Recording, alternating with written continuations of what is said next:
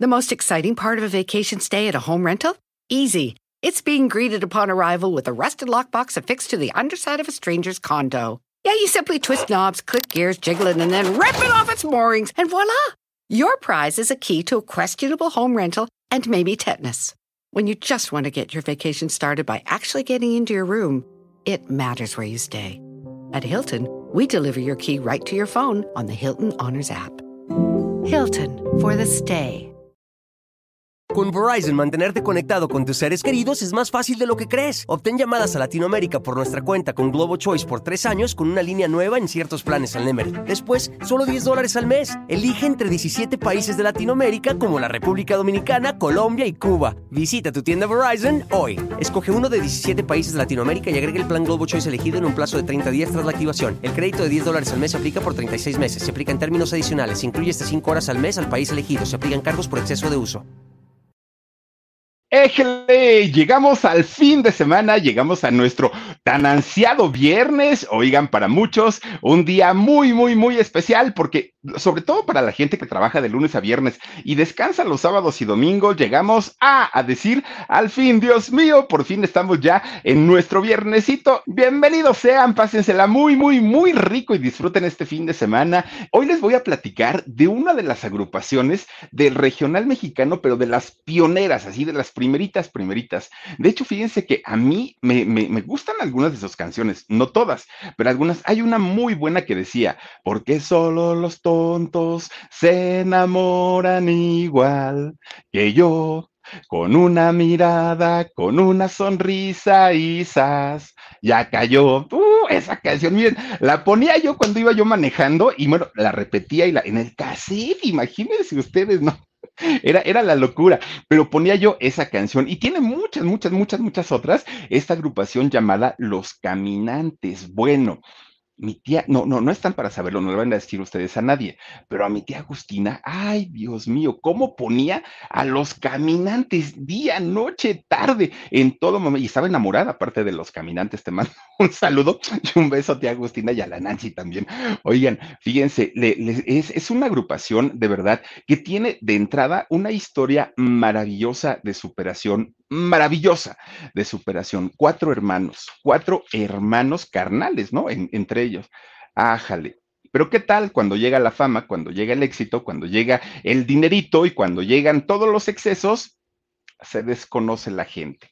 Y ahí es cuando sale el verdadero yo. Y les voy a platicar en qué terminó esta familia desafortunadamente, no de la mejor manera, desafortunadamente en una situación bastante, bastante difícil para todos ellos, para todos los hermanos. Bueno, todo lo que han pasado y vivido los caminantes hasta el día de hoy es muy fuerte. Bueno, tan fuerte que imagínense cómo se pelearon y cómo estuvo todo el pleitazazazazo que se aventaron, que en la actualidad hay más de 10 grupos llamados los caminantes, háganme el favor, y a saber cuál es el verdadero, mm, pues quién sabe. Oigan, miren, hablar de la música grupera, que ya después la conocimos como el regional mexicano y que incluso el regional mexicano, así es como lo nombran ahora en entregas de premios y en todas estas cosas, bueno, hablar del movimiento grupero, que antes era la onda grupera, y podemos hablar desde los Bookies, Bronco, este, to, todas estas agrupaciones, Mandingo, uy, no, no, no, no, todos estos grupos que surgieron pues por ahí de lo, de entre los años 80 y los años 90, pues miren, y se hicieron una sensación que los Bookies andan todavía creo que de gira, ¿no? Con la agrupación original. Bueno, no podemos hablar de la música regional mexicana o de la música eh, grupera sin mencionar a los caminantes. Oigan, este grupo, sobre todo fíjense que un grupo muy querido por la gente, nuestros paisanos a quienes les mandamos eh, saludos, abrazos y besos y que viven en Estados Unidos. Fíjense ustedes que estos, eh, estas personas, estos muchachos que finalmente un día se decidieron a, se decidieron a cantar, comenzaron siendo llamados o se hacían llamar los caminantes aztecas, así era como, como decían ellos llamarse. Y también se les llegó a conocer como los chulos, chulos, chulos, así les decían también eh, precisamente haciendo alusión a que eran como los mejores de la música grupera de aquellos años. Fíjense que esta agrupación nace en 1983 pues ya treinta y tantos años, ¿no? Treinta y ocho, por ahí más o menos, de años que se formó esta agrupación. Pero resulta que su historia, oigan, es una historia verdaderamente maravillosa y es una historia de superación. Miren, todo inicia en un pueblito llamado San Francisco del Rincón, allá en Guanajuato, un pueblito que es muy conocido como la capital mundial del sombrero. Allá se tejen los sombreros de palma y todo tipo de sombreros, pero además también se fabrican eh, zapatos deportivos, ahí en este pueblito San Fernando del Rincón. Bueno, pues resulta que dentro de todas las familias que había, y vámonos un poquito para atrás, y vámonos por ahí de los años 50, resulta que existía una familia familia muy numerosa, como la gran mayoría de las familias de aquella época, ¿no? Decían, los hijos que Dios me mande, ah, bueno, pues, pues resulta que Diosito les mandaba de 15 para arriba, ¿no? Bueno, pues ahí tienen que nacen eh, varios, varios eh, hijos de un matrimonio pero cuatro, cuatro de estos hijos, pues al, a futuro se convertiría nada más ni nada menos que en la base para crear este grupo de los caminantes. Miren, ellos, pues obviamente todos nacidos allá en San Fernando del Rincón, vean nomás, ay no, Dios mío, todos, ahora sí que en escalerita, ¿no? Miren, Agustín, Brígido, Bernardo y Horacio fueron los cuatro hermanos y de hecho los mayores, los que al paso del tiempo se convertirían en los caminantes, todos ellos de apellidos Ramírez Sánchez. Bueno, pues resulta que la familia de ellos en realidad no eran solo cuatro hermanos, eran trece. Imagínense ustedes, trece hermanos, siete hombres y seis mujeres. Así era eh, pues esta familia, evidentemente una familia muy humilde. ¿Y por qué? Porque resulta que el papá de estos muchachos pues era un campesino, un, un hombre que se dedicaba a la siembra, a la tierra y cuando tenía algo de tiempo fabricaba sus sombreritos, como lo hacía la mayoría de la gente de allá de San, Francisco del Rincón. Bueno, pues digamos que el señor era el único que trabajaba, porque la esposa, se, imagínense nada más tener que atender a 13 chamacos, 13. Les puedo decir que aquí con Aarón y con Daniel, bueno, es un rompedero de cabeza porque pues no, no, no, no, no, nos hacen batallar. Imagínense tener 13 chamacos. Era verdaderamente terrible. Mm, eran 13, más el papá y la mamá eran 15. Y de los 15, el único que trabajaba era el papá. Entonces, pues obviamente no le alcanzaba. Por más que el señor trabajaba de sol a sol, por más que él hacía todo lo posible porque a sus hijos no les faltara nada, era imposible para él, ¿no? Siempre eh, estaba en la necesidad de eh, dinero porque no había para mantener a tantas personas. Y entonces eh, resulta que conforme conforme iban creciendo los muchachos, conforme iban creciendo sus hijos, el Señor no les permitía ir a la escuela y no porque no quisiera, sino porque no había dinero y había mucha necesidad de trabajo. Entonces, ¿qué era lo que pasaba? Que apenas los chamaquillos estaban así medio chiquitos todavía, vámonos a trabajar, órale, a cuidar este, vacas de los vecinos, a juntar alfalfa, a lo, lo que fuera, pero los ponía a trabajar desde que ellos fueran muy chiquitos.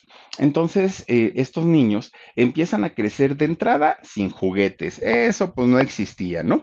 Aparte, pues imagínense, si no, si no, si no tenían juguetes, menos tenían tiempo para jugar, no podían. Ellos no conocieron una infancia normal, porque desde chiquitos tuvieron que entrarle como mucha gente al, al trabajo y al trabajo duro y al trabajo pesado. Bueno, pues de hecho los cuatro primeros, fíjense que ellos intentaron como, como colarse a la escuela muy a pesar de la, de la decisión de su papá. Y entonces entran a un seminario y no porque quisieran convertirse en sacerdotes, sino porque por lo menos allí les iban a enseñar a leer, a escribir y las cosas básicas para la vida. Pero nada más, háganme cuenta que fue de entrada por salida, porque inmediatamente el papá pues les dijo, no pueden estar perdiendo el tiempo en la escuela. Aquí en este pueblo se viene a trabajar y en esta vida se viene a trabajar y a ganar dinero y hace falta dinero en la casa. Entonces me dejan sus ondas estas de la escuela y se ponen a trabajar conmigo y al mismo ritmo. Bueno, pues dijeron, pues ya ni modo, ¿no?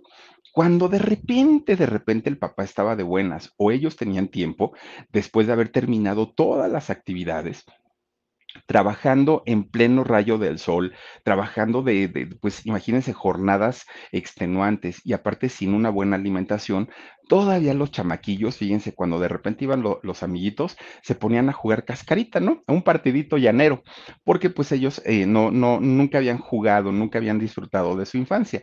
Entonces para ellos era pues así como, como una liviana el decir, bueno, por lo menos vamos a juntarnos con, con los chavos de nuestra edad.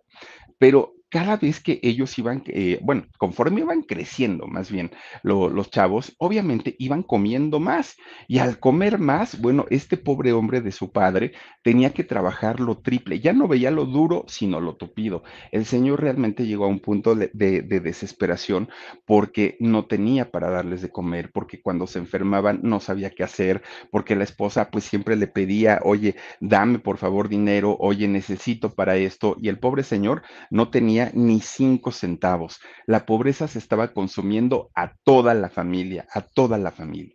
Pues fíjense que cuando llegan los eh, principios de los años 60, resulta que unos familiares de ellos que vivían en Estados Unidos, pues dijeron, oigan, pues ya hace mucho que no vamos para allá, para México, a Guanajuato. Bueno, allá, sí, a Guanajuato. Entonces, este, vamos a ir a ver a los abuelos, no tanto a la familia de, de, los Ramírez, ¿no? Sino más bien a los abuelitos. Bueno, pues resulta que ahí llegan, ¿no? Toda la familia y llegaron a visitar a los abuelos. Pero cuando llegan a visitar a los abuelos, pasan a ver a, a los primos, a los, a los este, Ramírez. Miren, con Verizon, mantenerte conectado con tus seres queridos es más fácil de lo que crees. Obtén llamadas a Latinoamérica por nuestra cuenta con Globo Choice por tres años con una línea nueva en ciertos planes al Nemery. Después, solo 10 dólares al mes. Elige entre 17 países de Latinoamérica como la República Dominicana, Colombia y Cuba. Visita tu tienda Verizon hoy. Escoge uno de 17 países de Latinoamérica y agrega el plan Globo Choice elegido en un plazo de 30 días tras la activación. El crédito de 10 dólares al mes se aplica por 36 meses. Se aplica en términos adicionales. Se incluye hasta 5 horas al mes al país elegido. Se aplican cargos por exceso de uso se quedan impactados de la pobreza en la que vivían, porque tenían sus, sus, guarachitos, las niñas tenían sus zapatitos rotos, sus vestiditos rotos, bueno, una pobreza verdaderamente preocupante y alarmante, que en cuanto ellos llegan, los familiares, todos los chamaquitos, así los tres hermanos, se juntan en bolita para ver si les habían llevado algo, algún regalito, algo, esta familia. Y entonces los más grandes ya estaban como adolescentones, ¿no? Y entonces, este, pues ahí estuvieron los familiares, fueron a ver a la abuelita y todo. Y la abuelita les platicaba toda la historia. Es que estoy muy preocupada por mis nietecitos, porque pues no, no, no hay dinero, porque sufren mucho, porque batallan y todo. Bueno, pues resulta que la tía que había llegado de Estados Unidos con el esposo y con los primos se puso a pensar cómo los puedo ayudar, de qué manera puedo hacer algo por ellos, porque esto es muy, muy, muy triste lo, lo que yo estoy viendo. Bueno, pues resulta que se le ocurre una idea y entonces les dice a los, a los más grandes, a los chamacos más grandes, que en este caso eran Agustín, Bernardo, Brígido y Horacio. Les dice, ¿saben qué? ¿Por qué no nos vamos para Estados Unidos? No, yo sé que no tienen papeles, pero miren, lo de menos, yo les pago el pollero, que el pollero, pues es aquel, eh, aquella persona que cruza de manera ilegal a las personas de México a Estados Unidos. Y entonces eh, les dijo, yo les pago el pollero, los espero de aquel lado ya cuando ustedes hayan, hayan cruzado y este, pues se ponen a trabajar en lo que sea, no importa, cualquier cosa allá va a ser mejor que lo que viven aquí. ¿Qué dicen?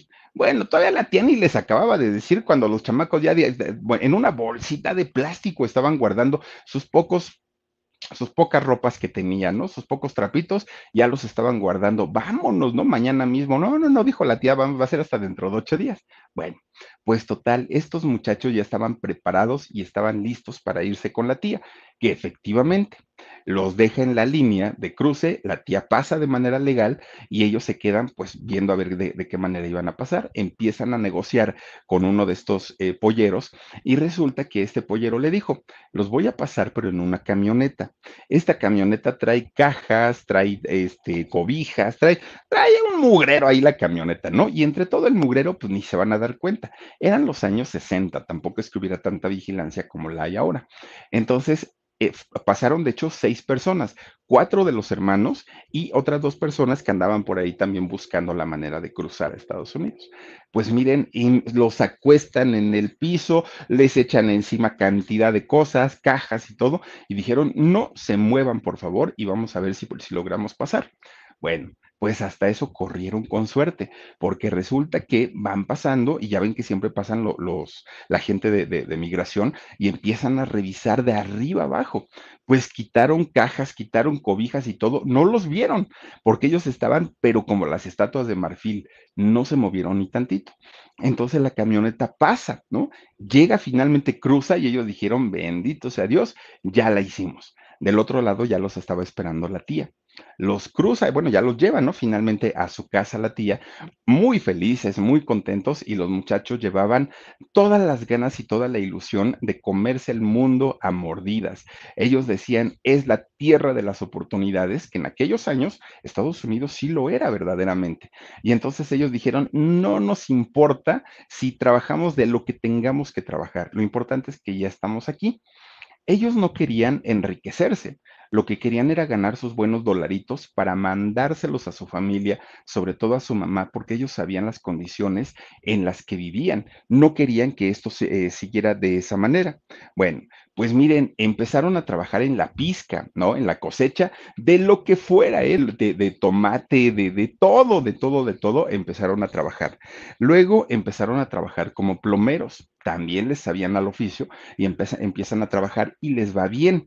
Y después empiezan a trabajar como herreros, haciendo pues eh, cosas como ventanas y cosas que, que se ocupaban, también sabían ese oficio. Bueno, estos fueron los primeros trabajos que tuvieron los cuatro hermanos ya estando allá en Estados Unidos.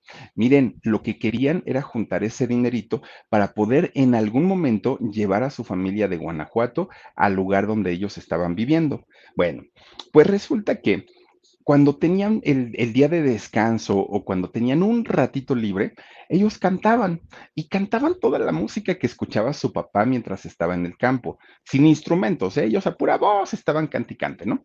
Pero resulta que un día, fíjense que es Agustín, uno de los hermanos, el que les dice, oigan muchachos, y nos gusta tanto cantar a los cuatro que ¿por qué no armamos un grupo? Todos se burlaron del Agustín, todos, todos, todos los hermanos, ¿no? Estás tonto, ¿cómo se te ocurre? Ni primero ni sabemos cantar. Segundo, ni siquiera tenemos instrumentos. Tercero, aunque los tuviéramos, nadie toca ningún instrumento. ¿De dónde sacas que vamos a, a armar un grupo? Estás loco, ¿no? Esa no es opción. Pero resulta que Agustín empieza presión y presión, ándenles y miren que no cantamos tan mal y miren que esto y miren que el otro. Total, de que a la larga y la larga y la larga dijeron, órale pues, vamos a armar un grupo y, pues ya vemos cómo aprendemos a tocar lo, los instrumentos. Compraron sus guitarras, eso sí, de segunda mano. Compran un teclado, compran una guitarra y un bajo, ¿no? Todo de segunda mano. Y ahora, como aprendemos, dijeron ellos, ájale, pues ahí viene lo bueno. Oigan, compran una revista que de hecho también había aquí en México y que se llama eh, Guitarra Fácil, ¿no? Esa, es, ese tipo de revistas en donde vienen las notas, los trastes, todo, todo marcado para poder este, aprender a tocar. Fíjense lo que son las ganas de, de pronto de salir adelante, que los muchachos ter terminaban cansadísimos de sus jornadas de trabajo y después se ponían a ensayar estos muchachos. Se ponían a ensayar su guitarra, su piano y su bajo. Bueno, empezaron a agarrar cierta experiencia, ¿no? Y además a cantar. Y ellos cantaban a su forma y a su modo. No tenían técnica, no cantaban con diafra. Ellos no les interesaba. Ellos lo que querían pues, era sacar el sentimiento, ¿no? Y entonces resulta que pasa el tiempo, ellos mandaban su dinerito a, a, sus papás, a sus hermanitos que habían dejado ahí en Guanajuato. Bueno, pues resulta que llega el momento en el que ellos empiezan a tocar ya de una manera como más profesional sin serlo. Y entonces eh, va, va, pasando el tiempo y llegan a los nueve años de vivir allá en Estados Unidos. Bueno, pues después de nueve años de trabajar y de vivir allá en Estados Unidos como ilegales, resulta que estos muchachos forman un grupo oficialmente, pero un grupo que no tenía ni pies ni cabeza, tocaban de todo y no tenían ni siquiera un nombre. Nadie sabía cómo nombrarlos, pero ellos ya estaban muy, muy, muy felices. Agustín, aunque no era el mayor de los hermanos, él había sido el de la idea. Entonces, él, él se quedó como líder de la agrupación. Ah, los demás dijeron, y nos importa, ¿no? Bueno, pues resulta que, fíjense que eh, Brígido, de pronto un día, otro de los hermanos, dijo, oiga, no podemos tocar sin tener un nombre, vamos a ponernos un nombre porque pues miren, pues, pues, es importante, todas las agrupaciones tienen uno. Y entonces dicen, pero ¿cómo le ponemos? Y entonces Brígido fue el que dijo, a ver, nosotros siempre hemos estado que si en Guanajuato, luego nos trajo la tía para Estados Unidos, luego nos llevó para allá, luego nos trajo para acá, siempre hemos andado caminando, ¿no? Eh, para, de, de un lado para otro. Entonces, ¿qué les parece si nos ponemos los caminantes aztecas? Los caminantes por esa historia que les digo de, andar rodando de, lugar en lugar y aztecas por ser mexicanos. Y entonces los otros dijeron, pues sí, está padre, ¿no? Los caminantes aztecas, así es como nos vamos a llamar. Empiezan a ser contratados, bueno, más bien a ofrecer sus servicios para ser contratados en todos los eventos sociales, bodas, 15 años, bautizos, todo lo que tuviera que ver con, con esto, ¿no? Pues, ¿qué creen? De repente un día, un novio que se iba a casar les dice, Oigan, chamacos, ¿cuánto me cobran por ir a tocar a mi boda? Pero quiero que canten canciones padres y que la gente baile y muy alegres y todo. Y entonces ellos decían, ay Dios mío, ¿y ahora cuánto cobramos? Entonces uno de sus amigos que tenían les dijo, no sean tontos, aparte este tiene dinero, cobren 300 dólares. Ah, dijeron ellos, eso es mucho dinero, ¿cómo crees? Tú cobra eso. Ya si les dicen que no, pues entonces ya les dicen, bueno, pues dame 200, ¿no? Y ahí se van bajando de precio. Pues que le dicen al novio, mira, sí vamos, pero te cobramos 300 dólares por tocar en tu boda. Ay, el novio dijo, sí, claro, no, no se preocupen, ya, este, dense por contratados, ahí los esperamos tal día, en tal lugar y todo. Uh, los otros estaban felices de la vida, porque eran 300 dólares, que bueno, al día de hoy, aquí en México serían como 6 mil pesos. Imagínense en aquellos años, estamos hablando a, finales de los años 70. Bueno, pues resulta que ellos encantados de la vida, llegan a la boda, un salón muy bonito, adornado, y dijeron, ah, pues con razón nos pueden pagar, si está, pues, aquí se nota que hay dinerito. Bueno, pues ahí tienen, ¿no? Que se avientan sus canciones, puros covers, ¿no? Pero la gente quedó muy satisfecha y decían, ¿quiénes son estos que cantan tan bonito? Bueno, pues resulta que terminan de tocar, ¿no? Ellos dicen, ay, todavía les dijeron, siéntense muchachos, échense ahí un molito con guajolote y un arrocito y todo el rollo. Pues comieron, empezaron, se echaron sus cervecitas y de repente dice este Agustín, voy a ir a buscar al novio porque tengo que cobrarle, ¿no? Lo, lo de los servicios. Con Verizon, mantenerte conectado con tus seres queridos es más fácil de lo que crees. Obtén llamadas a Latinoamérica por nuestra cuenta con Globo Choice por tres años con una línea nueva en ciertos planes al Nemer. Después, solo 10 dólares al mes. Elige entre 17 países de Latinoamérica como la República Dominicana, Colombia y Cuba. Visita tu tienda Verizon hoy. Escoge uno de 17 países de Latinoamérica y agrega el plan Globo Choice elegido en un plazo de 30 días tras la activación. El crédito de 10 dólares al mes se aplica por 36 meses. Se aplica en términos adicionales. Se incluye hasta 5 horas al mes al país elegido. Se aplican cargos por exceso de uso. Cuando llegan a preguntar por el novio, le dice la suegra, uy, aquellos ya hasta agarraron el avión, ya se fueron de luna de miel. Nunca les pagaron sus 300 dolaritos. Pues se quedaron, pues ahora sí que nomás como el chinito, ¿no? Nomás milando. Miren, pues, eh, pues estos muchachos dijeron, bueno, pero por lo menos nos dimos cuenta que hay personas que sí tienen la capacidad de pagar un dinerito por vernos eh, actuar. Y entonces empiezan, ahora sí, a cobrar con anticipos y, a decir, no nos vamos a dejar y vamos a, trabajar como Dios manda. Pero ya no nada más tocaban en una localidad cerrada, ahora ya empezaban a salir a diferentes estados de, allá de Estados Unidos y entonces pues obviamente empiezan a ganar su buen dinerito.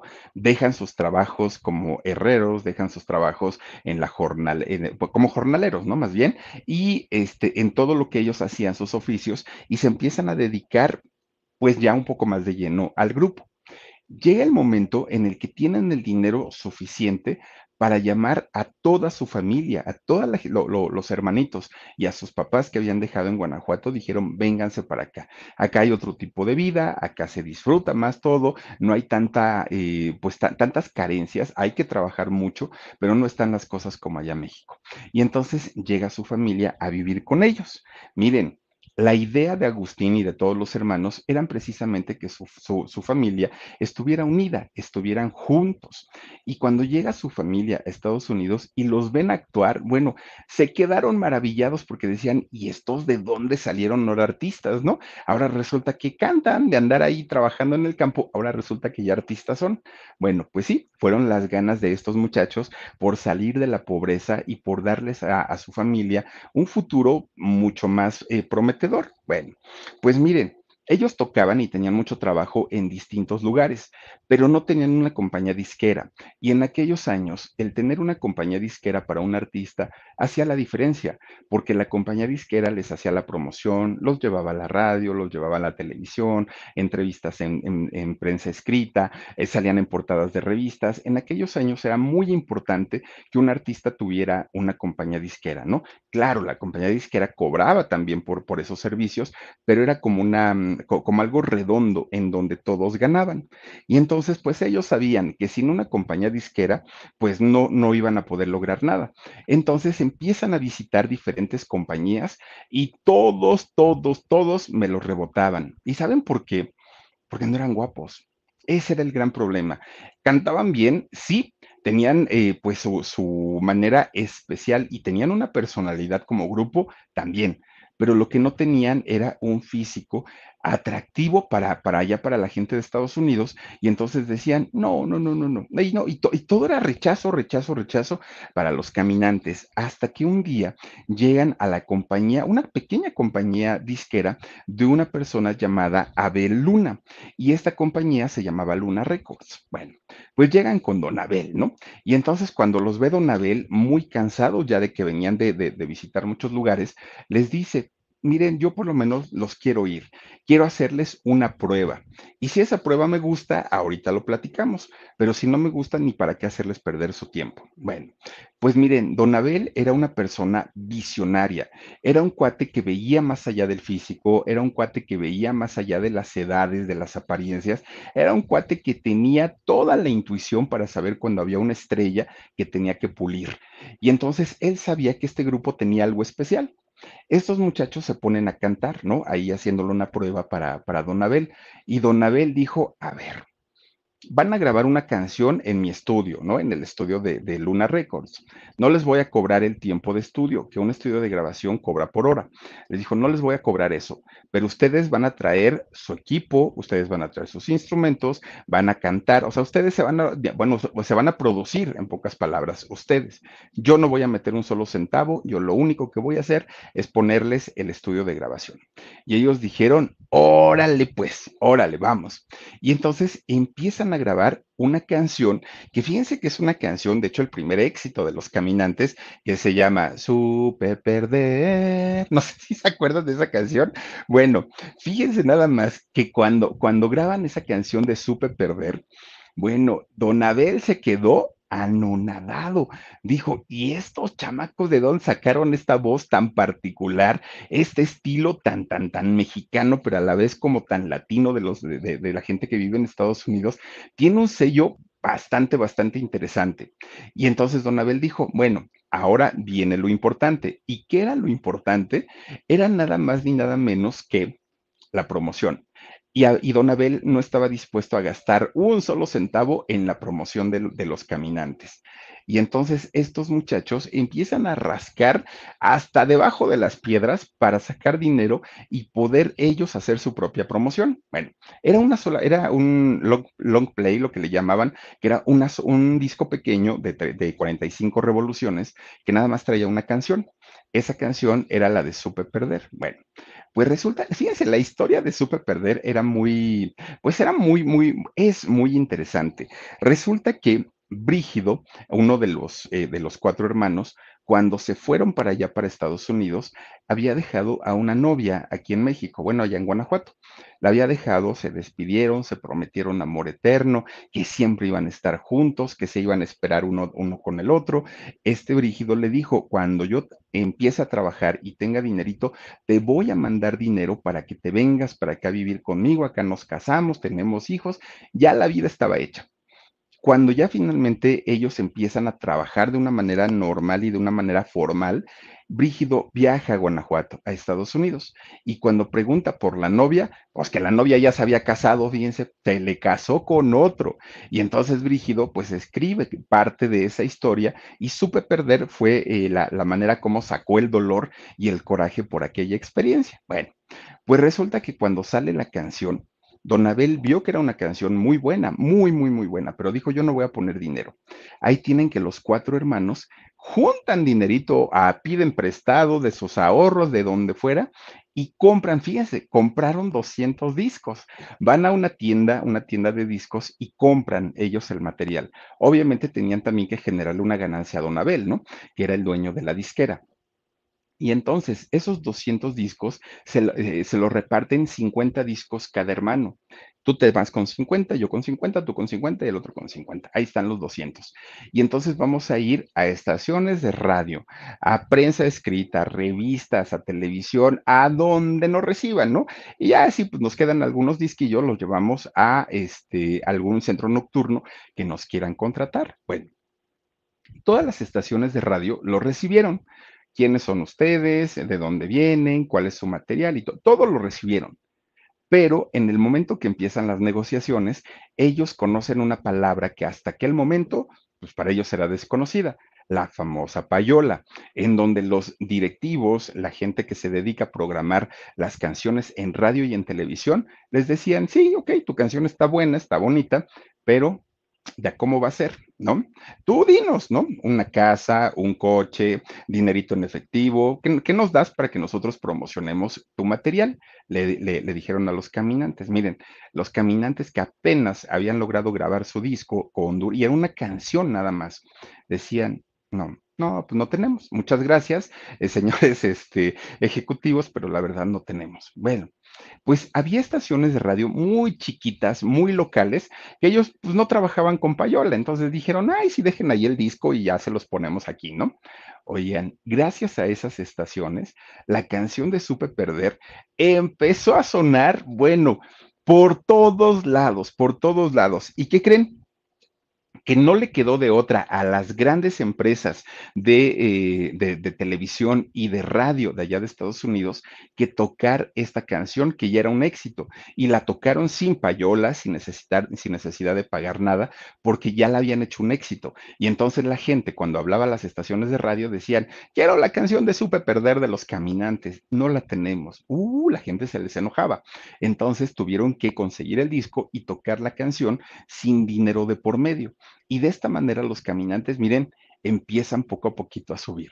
Don Abel, el dueño de la disquera, dijo, ah, caramba, pues ya vi que los muchachos venden y venden bien. Entonces, ¿saben qué? Ahora sí les voy a grabar un disco completo, ahora sí se los voy a producir yo, ahora sí me voy a encargar yo de la, de, de, de la promoción, pero resulta que tenemos que firmar un contrato. Y dijeron ellos, ay, sí, don Abel, ni se preocupe, ahora sí que pues tenemos confianza y no pasa absolutamente nada. Bueno, firman el contrato y empiezan a sacar discos, discos, éxitos, éxitos, que les digo, a mí la que más me gusta es aquella de los, de, los tontos, porque solo los tontos se enamoran igual que yo, con una mirada, con una sonrisa, quizás ya cayó. Bueno.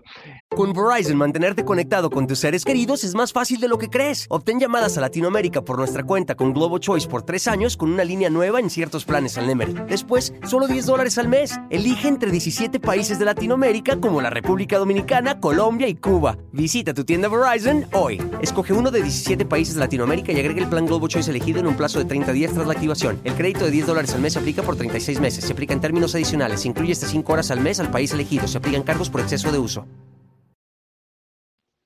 muchas, muchas, muchas, muchas canciones y allá en el sur de Estados Unidos, bueno, se convierten en una verdadera sensación y más cuando se empieza a conocer la historia de vida de los caminantes, que eran personas de pueblo, que eran personas que habían salido a luchar y a romperse el lomo trabajando para lograr un sueño y su sueño lo estaban haciendo realidad.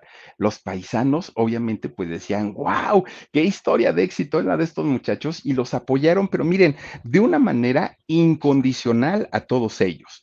Bueno, pues total, fue en 1983 cuando eh, revientan, ¿no? Revientan en fama, sacan este primer disco, se convierten en un, en un éxito y bueno, pues todo, todo, todo, todo mundo estaba sorprendido porque habían subido muy rápido los caminantes.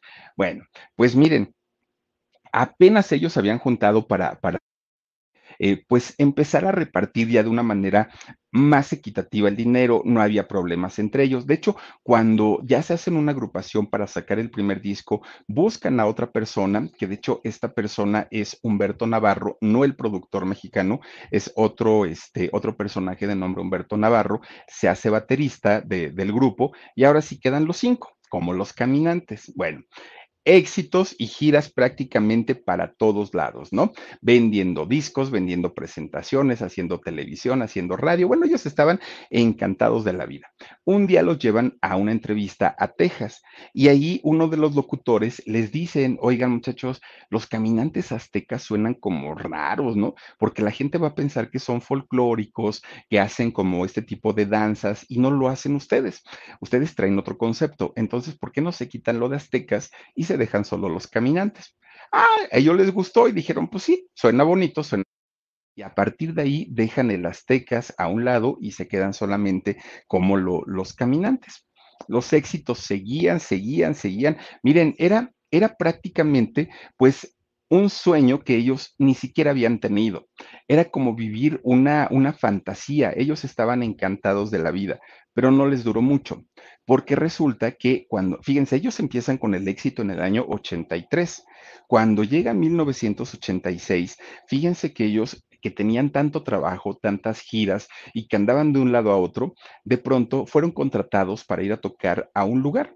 Y resulta que se suben a su, a su autobús y eh, agarran camino por la carretera. Bueno, pues resulta que el camión se accidentó el camión choca, eh, mm, eh, vuelca o volca, no sé cómo se diga, y entonces resulta que uno de, la, una de las personas del staff, uno de los técnicos, pierde la vida en ese accidente, pero no fue que Brígido, aquel hombre que había inspirado la canción de, este Supe Perder, pues resulta que este hombre también queda prensado entre los fierros del camión y de hecho pensaron eh, originalmente que había muerto. ¿Por qué?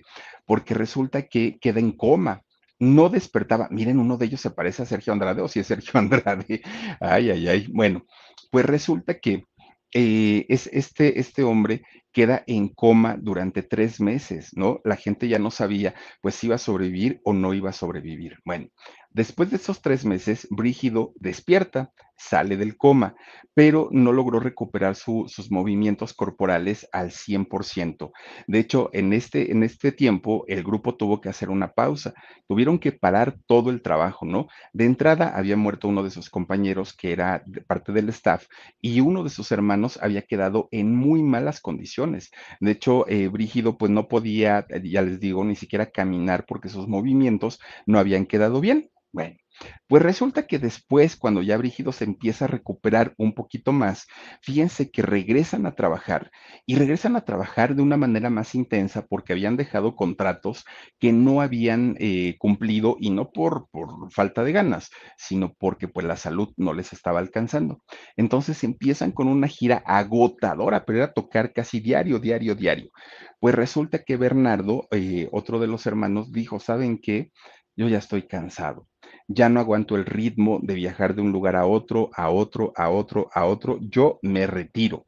¿no? Yo, este, yo me voy, pero, pero nosotros hemos sido un grupo de hermanos, hemos sido un grupo en donde siempre pues, nos hemos tendido la mano. Entonces me salgo yo con la, con la condición de que metan a nuestro hermano menor, a nuestro hermano Martín. Bueno, pues resulta que Martín entra al grupo, el hermano más chiquito de todos ellos. Y ya, Bernardo finalmente este, abandonó la agrupación. Pues resulta, miren, Dicen por ahí que, quién sabe hasta qué punto a veces las decisiones que se toman son las mejores o no, porque resulta que un día eh, los caminantes son contratados para, para, tocar en México y van a tocar a un pueblo que se llama Tepeji del Río y Tepeji del Río está muy, muy, muy cerquita de Querétaro, del estado de Querétaro. Bueno, pues resulta que iban en su camión, lo mismo, ¿no? Iban en el camión y Martín, que era el nuevo integrante, el hermanito más pequeño, resulta que iba platicando con el conductor, iba platicando con el chofer. Entonces, el chofer iba sentado, Martín iba parado platicando con él. En eso, un tráiler pierde el control sobre la carretera se impacta contra el camión de los caminantes y lo avienta. Imagínense un tráiler y a una velocidad pues, pues considerable. Avienta el tráiler, ¡pum! Y había una montaña ahí juntito donde iban pasando. El camión de los caminantes se estampa contra, contra esta montaña y fue horrible porque el camión, toda la parte de enfrente quedó, quedó hagan de cuenta como cuando se, se aprietan las latas, ¿no? De refresco. Ya ven cómo quedan así como, como aplastadas. De esa manera queda el camión. El chofer muere eh, inmediatamente.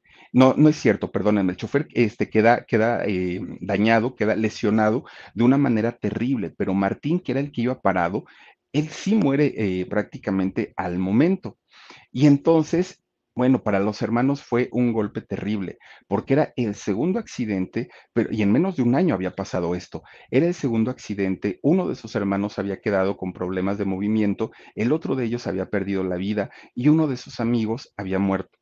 Entonces los hermanos quedan aterrorizados, pero aterrorizados porque pensaban que el grupo estaba maldito, que alguien les estaba haciendo por ahí pues algún tipo de trabajo. Ellos empezaron a desconfiar de todo porque decían, no es normal que otro grupo de, de músicos tiene accidentes constantemente y sobre todo como del mismo tipo y en donde hay personas fallecidas o personas que quedan lesionadas de una manera muy, muy, muy mala.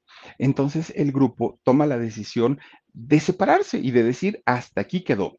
Pero resulta que en una junta que hacen nuevamente, ellos dicen, a ver, a Martín no le hubiera gustado vernos así, a Martín le hubiera gustado vernos trabajando, sacando adelante el grupo, él estaba muy contento y deciden continuar con, con la agrupación. De hecho, le graban un disco homenaje dedicado a su hermano que se llamó Gracias Martín. También tuvo muchísimo, muchísimo éxito. Los restos de su hermano Martín los dejan allá en San Francisco del Rincón, en, Guanajuato. Y finalmente, con todo el dolor en su corazón, los caminantes continúan con su carrera de, músicos, ¿no? Y fíjense nada más que siguen eh, con, una carrera muy exitosa, tienen eh, cantidad de éxitos, llenaban los lugares donde se presentaban, venían su, vendían sus discos, no podían ellos creer todo lo que estaban generando en, cuestión económica, porque les estaba yendo muy bien. En aquellos años eh, que hacían los bailes, estos bailes masivos con otras bandas, se presentaban con los Temerarios, se presentaban con Bronco, con los Bookies, con Rigo Tobar, con los Tigres del Norte, con todos estos grupos enormes se presentaban los caminantes. Estaban a ese nivel prácticamente. De hecho, fíjense que eh, el gobierno de la Ciudad de México los trae para una tocada en el Zócalo Capitalino. Oigan, 125 mil personas fueron a ver a los caminantes al Zócalo. Estaban en el mejor momento de su carrera. De hecho, fíjense que eh, cuando Miguel de la Madrid eh, Hurtado, este expresidente de México, que fue al que le tocó el terremoto del 85, fíjense que cuando él termina su gestión como, como presidente, invita a los caminantes, bueno, invita es un decir, porque los trae prácticamente a fuerza, era sí o sí, para que se presentaran en su, digamos, en su último día como presidente de México. ¿Por qué? Porque Miguel de la Madrid había ocasionado una de las crisis económicas más severas en el país y porque nadie lo quería, porque cuando sucedió el terremoto salió semanas después a dar una, una vuelta por todas las zonas que habían colapsado. Entonces, ese tipo de acciones la gente no se las perdona hasta el día de hoy.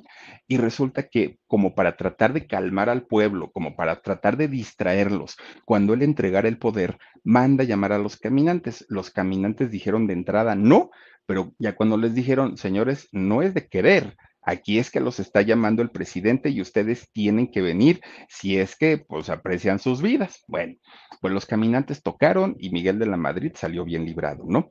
Eran tan famosos los caminantes que hasta una película les hicieron, oigan, sí, una película de su vida, hay sobre los caminantes y esta película se llama Caminantes si hay camino eran muy queridos y eran muy conocidos en aquel momento, ¿no? Pero resulta que fíjense nada más. Con Verizon, mantenerte conectado con tus seres queridos es más fácil de lo que crees. Obtén llamadas a Latinoamérica por nuestra cuenta con Globo Choice por tres años con una línea nueva en ciertos planes al Nemery. Después, solo 10 dólares al mes. Elige entre 17 países de Latinoamérica como la República Dominicana, Colombia y Cuba. Visita tu tienda Verizon hoy. Escoge uno de 17 países de Latinoamérica y agrega el plan Globo Choice elegido en un plazo de 30 días tras la activación. El crédito de 10 dólares al mes aplica por 36 meses. Se aplica en términos adicionales. Se incluye hasta 5 horas al mes al país elegido. Se aplican cargos por exceso de uso. Una persona del staff de, de, del señor Luna, de Don Abel Luna, el dueño de la disquera, un día que los ve, les empieza a gritar, ¡ahí vienen los chulos! Y los chulos lo decía como un halago por decir, son los que nos están dando ahorita, pues, el dinerito para la disquera. Y los empiezan a presentar también como los chulos, chulos, chulos. Así les decían a los caminantes. No les gustaba tanto a ellos, pero la gente, como sea, lo que querían era verlos. Y resulta que de hecho graban un disco como Los Chulos. Bueno, pues miren, ellos eran los consentidos de la música regional mexicana, pero tener tanta fama, tanto éxito, tanto dinero, tantas mujeres, todo lo que se puede tener con la fama, ellos lo llegaron a tener, se desestabilizaron. Empiezan los egos, empiezan los pleitos, empiezan los problemas por dinero, porque tú estás cobrando más, porque yo estoy cobrando menos.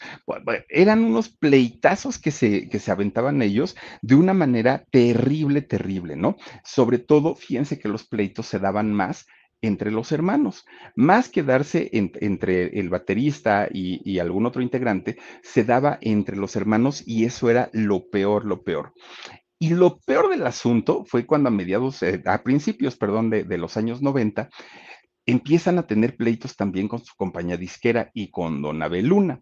Entonces ya el grupo estaba, pero verdaderamente fuera de control. De hecho, ya estaban más ocupados y preocupados en tratar de resolver sus problemas que en grabar nuevas canciones, que en hacer nuevas giras. Eso ya era lo de menos, ¿no? Bueno, pues miren, finalmente el amor tan, tan fraternal que había entre lo, los hermanos, entre el señor Luna y entre este señor eh, Navarro, se acabó, ya no, nadie se llevaba, todos se odiaban, eh, fue el peor momento para, para, el grupo. De hecho, fíjense, eh, Horacio, que, que, era el guitarrista, el hermano, ¿no? Horacio Ramírez, el, el guitarrista del grupo, cae en un alcoholismo severo, en un alcoholismo terrible, que él cuando se presentaba en los escenarios llegaba hasta atrás, llegaba pero borrachísimo. Y entonces mientras estaba tocando su, guitarra, oigan, los hermanos iban en un tono y él iba en otro totalmente diferente, no tenían nada que ver y además, de repente, imagínense que se echaba sus cervezas y para quien ha tomado cerveza sabe que la cerveza es diurética y anda uno saliendo al baño cada dos minutos. Bueno, pues Horacio como estaba este, tocando, ¿qué creen? Se orinaba en el escenario y se orinaba en los pantalones.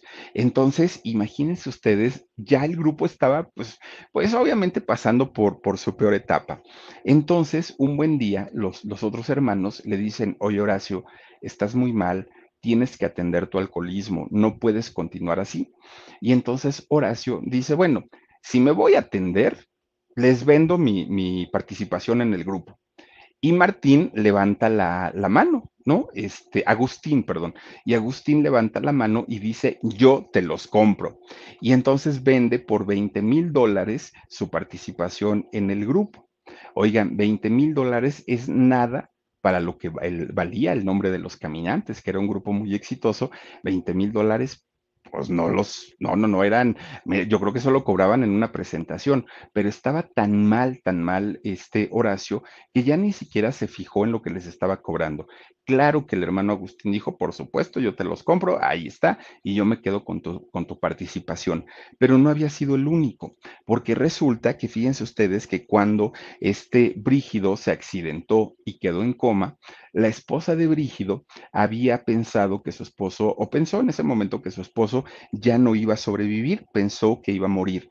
Entonces le vendió la participación del grupo a Agustín también, ahí sí quién sabe cuánto le pidió, pero finalmente eh, se los vendió. Cuando, cuando este eh, señor Bernardo despierta, fíjense ustedes que eh, empieza a preguntar, obviamente por, por el grupo y todo eso, y le dijo, ¿sabes qué? Pues el grupo ya no, ya no nos pertenece, es brígido, ¿no?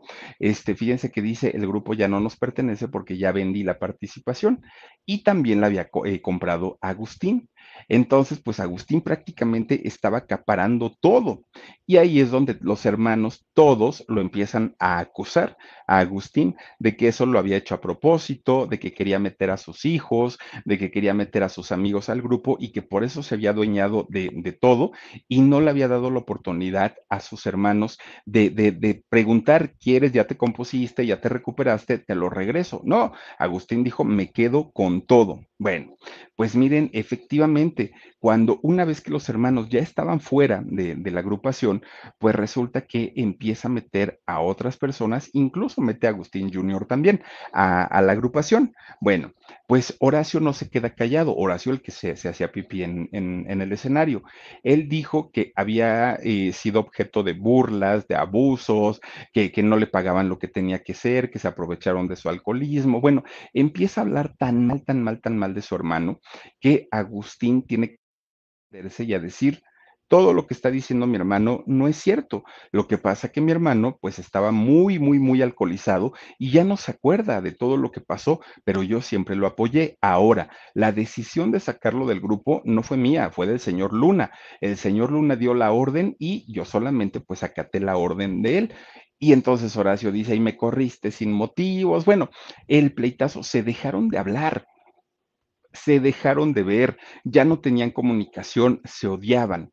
Total, llega Navidad un día y entonces los dos resulta que van a ver a su mamá, tanto Agustín como Horacio, ahí se encontraron.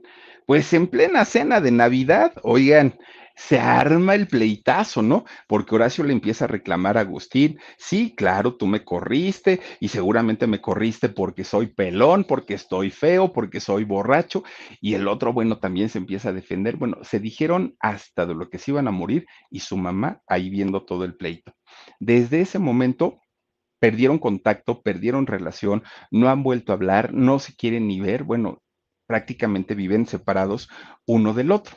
Bueno, pues digamos que hasta ahí, pues dice uno, bueno, pues, pues, qué triste y qué feo que los caminantes, siendo un grupo de hermanos y que habían salido adelante con su esfuerzo y con su trabajo, hayan terminado de esta manera. Pero resulta que efectivamente Agustín ya había sacado a todos y entonces ahora mete como socio del grupo nada más ni nada menos que al señor Abel Luna al dueño de la disquera y también a este señor Humberto Navarro, el, el baterista. Entonces, ellos tres junto con Agustín, ya eran pues ahora sí que los dueños absolutos de, del grupo. Y entonces fíjense ustedes que eh, con los hermanos, Agustín ya no tenía ningún, ningún tipo de relación. Bueno, pues miren, de repente empiezan a pelear los nuevos eh, caminantes, empiezan a pelear con Don Abel Luna, el dueño de la disquera, que además, pues imagínense, era socio, socio del grupo, y querían ellos cambiarse de disquera, pero Don Abel les dijo, no señores, yo eh, no los voy a dejar ir, no va a ser tan fácil, porque pues es, para mí es un buen negocio y acusan a don Abel, ahora los nuevos caminantes lo acusan de haberse enriquecido con el trabajo de ellos, de que el, señor siempre decía que era muy, muy, muy eh, agradecido con el grupo porque pues había hecho su, su dinerito, pero que en realidad nunca les había repartido en partes iguales, en partes equitativas. Bueno, el pleito de verdad era terrible, terrible, terrible. Miren, pues resulta que todo eso terminó en una tremenda demanda, porque además los caminantes estaban acusados, eh, estaban acusando a Don Abel Luna que Don Abel ya no promocionaba a los caminantes, ya no lo, los grababa como antes, ya no producían buenos materiales, porque ya estaba apoyando a nuevos talentos, estaba de moda la tecnobanda en aquel momento y que Don Abel pues ya no le importaban los caminantes. Entonces entran en una, en una, este, en un pleito legal en donde finalmente, fíjense que pues llegan a un acuerdo y este acuerdo pues eh, era que, eh, que el único dueño que se iba a quedar como eh, dueño de los caminantes iba a ser Agustín. Agustín Ramírez es hasta el día de hoy el dueño absoluto de esta agrupación se cambian de disquera finalmente y llegan a Fonovisa. Pero cuando llegan a Fonovisa, pues ya no tuvieron el éxito o el impacto que habían tenido en sus inicios. Ahora, pues la, las cosas eran diferentes. Además, el tiempo, pues ya había pasado su factura. El tiempo ya, de hecho, había, pues había llevado a algunos de sus integrantes. Miren, primero murió Brígido en el 2008. Humberto Navarro eh, muere en el 2015. Y Agustín estuvo a punto de morir. Fíjense que él tuvo una obstrucción en una de las arterias y lo tuvieron que operar de emergencia para salvarle la vida. Sí lo, sí, sí lo logró este, hacer, pero en el 2018 tiene un accidente em, cardiovascular y desafortunadamente le dio una parálisis en todo el cuerpo. Y, los doctores le dijeron que había sido por un exceso de estrés, por lo que le había pasado eh, este accidente cardiovascular. Al día de hoy está casi recuperado, pero ese casi, pues le falta todavía un poquito. Bueno, pues resulta que todo este revoltijo que hicieron entre demandas, entre que los hermanos se pelearon, en que ya no sabían ni qué pasaba, generó en que Desafortunadamente para el grupo salieron grupos piratas, grupos, incluso hay, hay eh, algunos de los hermanos que han tomado el nombre de los caminantes, como por ejemplo Horacio Ramírez, ¿no? Aquel que se hacía pipí. Bueno, pues él sacó los caminantes de Horacio Ramírez, pero además hay 16 agrupaciones, además de ellos. Imagínense nada más que engañan al público, engañan a la gente que dicen, van a venir los caminantes y a la hora de la hora en el baile les dan gato por liebre y no llegan los originales, no llegan los verdaderos. Llega uno de los tantos y tantos y tantos eh, piratas que hay, los falsos, ahí los tienen. Y resulta que Fíjense que incluso los verdaderos caminantes han tenido problemas con Hacienda. Eh, este señor, este, eh, Agustín, Agustín Ramírez, ha estado a punto de ir a la cárcel por evasión fiscal. ¿Por qué?